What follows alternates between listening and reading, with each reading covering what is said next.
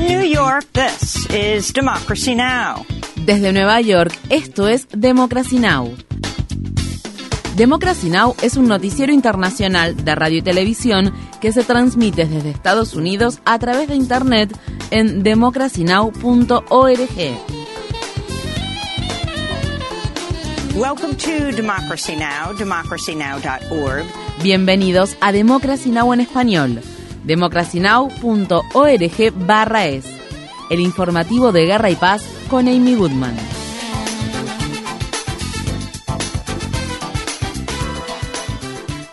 Por tercer día consecutivo, gran parte de Estados Unidos y Canadá amaneció este jueves con el cielo brumoso y bajo alertas sobre la calidad del aire debido al denso humo proveniente de los incendios forestales en Canadá que continúa cubriendo una amplia zona que se extiende desde Kansas en el oeste hasta las Carolinas en el sur. El cielo de Nueva York adquirió este miércoles una tonalidad naranja inusual y la ciudad registró el peor índice de calidad del aire de su historia. La gobernadora Kathy Hochul calificó la situación como una crisis de emergencia.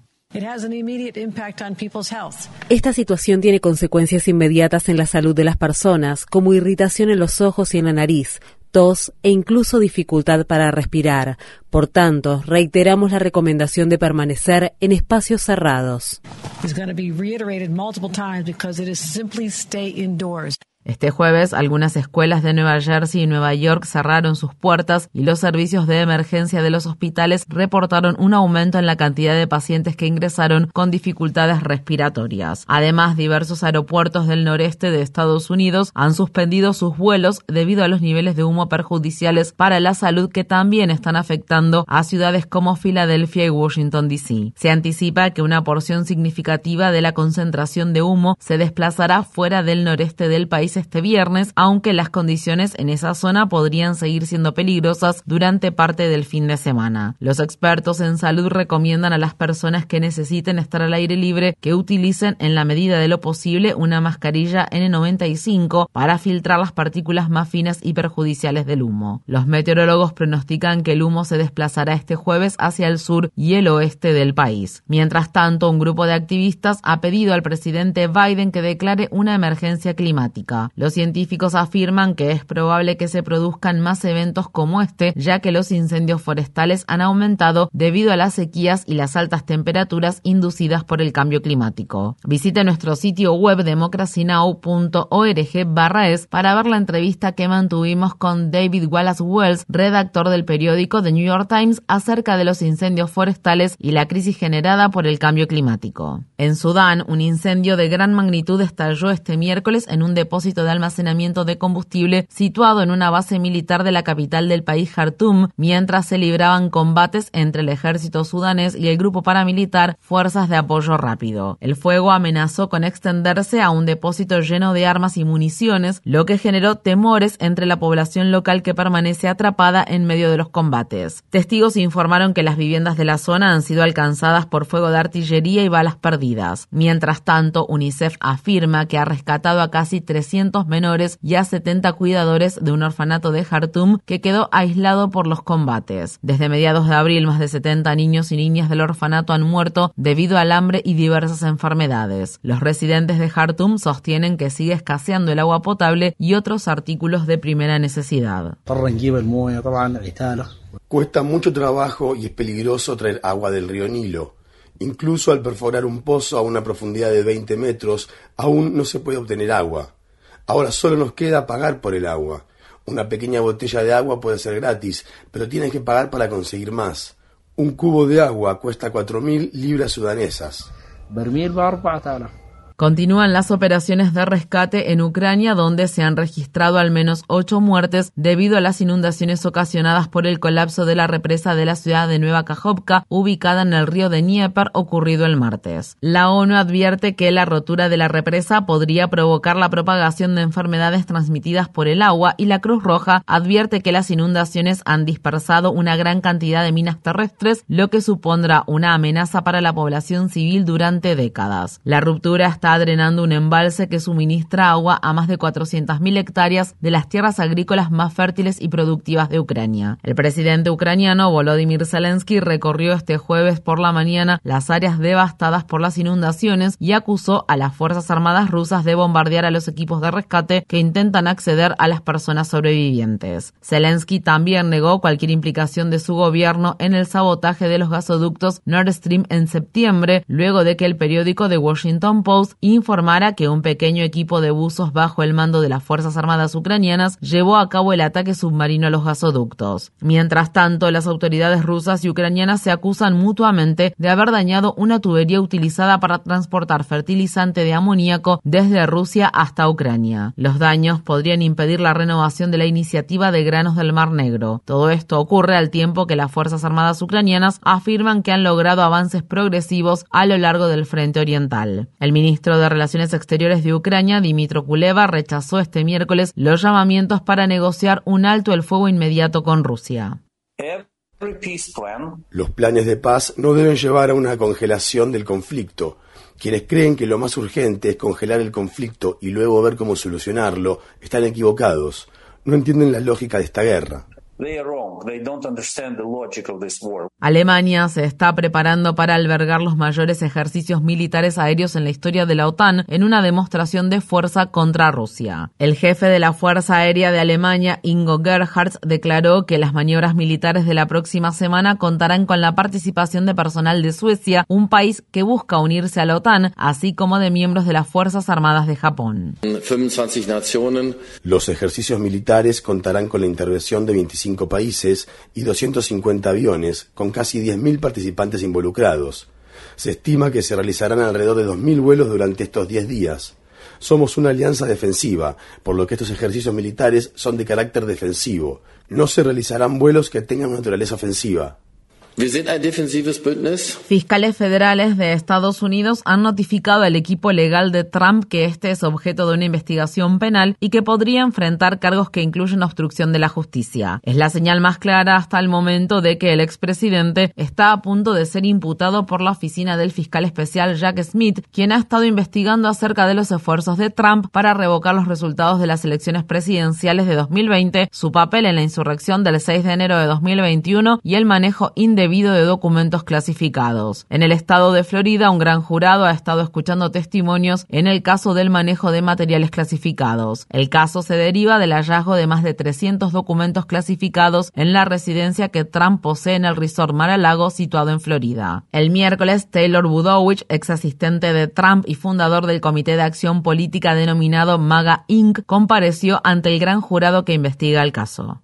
El ex vicepresidente de Estados Unidos, Mike Pence, anunció este miércoles de manera oficial su candidatura para las elecciones de 2024. Durante un mitin que se llevó a cabo en la ciudad de Des Moines, en el estado de Iowa, Pence describió al expresidente Trump como una persona no apta para ocupar cargos públicos y criticó el papel que Trump desempeñó en la insurrección del 6 de enero de 2021 en el Capitolio de Estados Unidos. Las palabras del presidente Trump fueron imprudentes, pusieron en peligro a mi familia y a todas las personas que se encontraban en el Capitolio. Pero el pueblo estadounidense merece saber que ese día el presidente Trump también me exigió que eligiera entre él y la Constitución.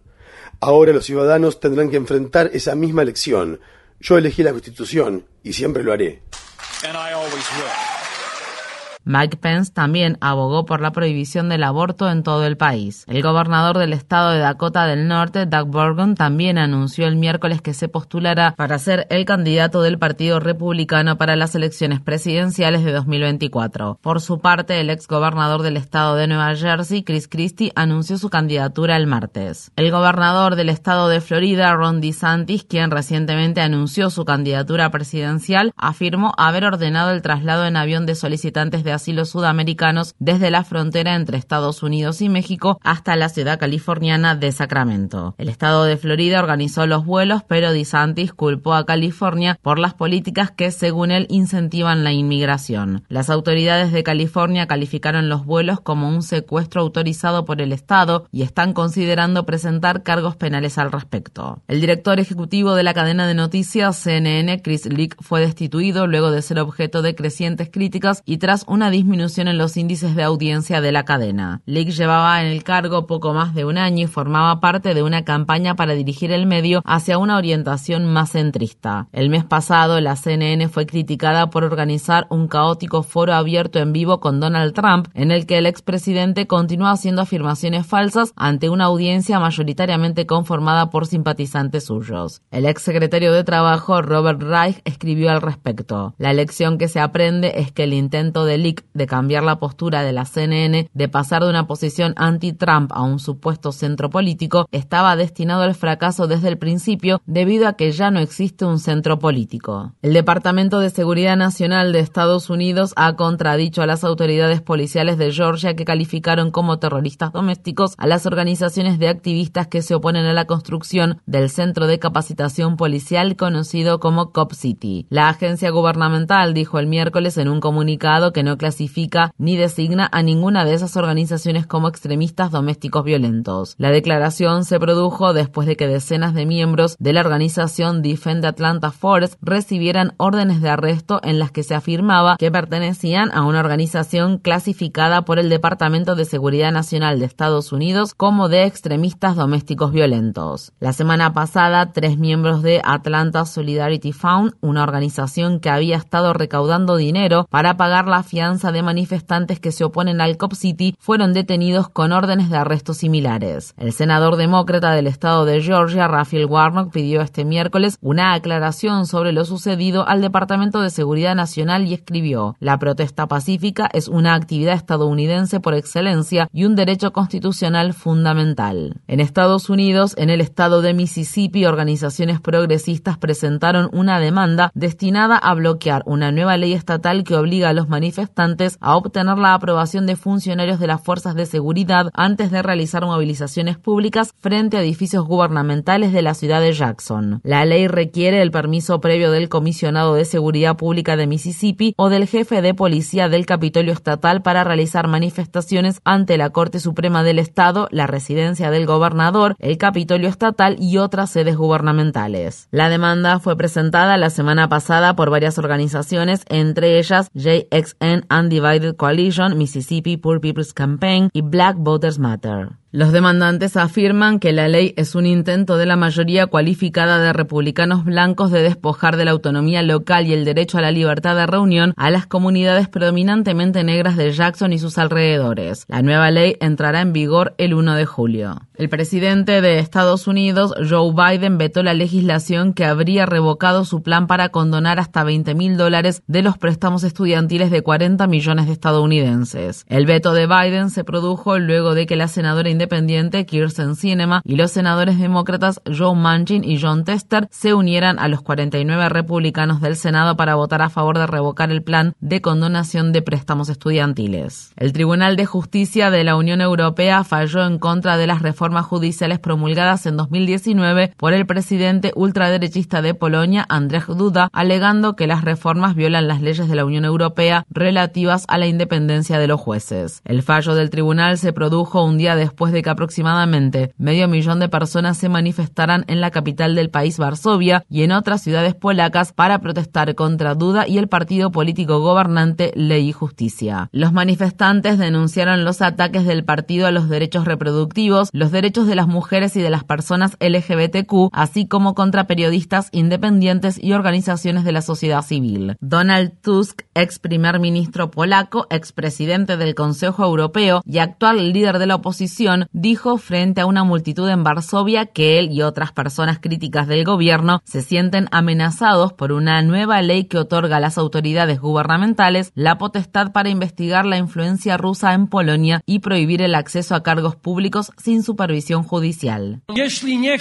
Si no quieres que se violen todos los días los derechos y las libertades de los ciudadanos, entonces estás en contra del partido Ley y Justicia. Si no quieres que las mujeres polacas sean humilladas, privadas de sus derechos fundamentales, incluidos el derecho a la vida y a la seguridad, y estás en contra de aquellos que humillan a las mujeres polacas, entonces estás en contra del partido Ley y Justicia.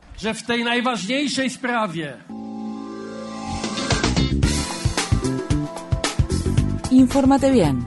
Visita nuestra página web democracynow.org/es Síguenos por las redes sociales de Facebook, Twitter, YouTube y SoundCloud por Democracy Now! es.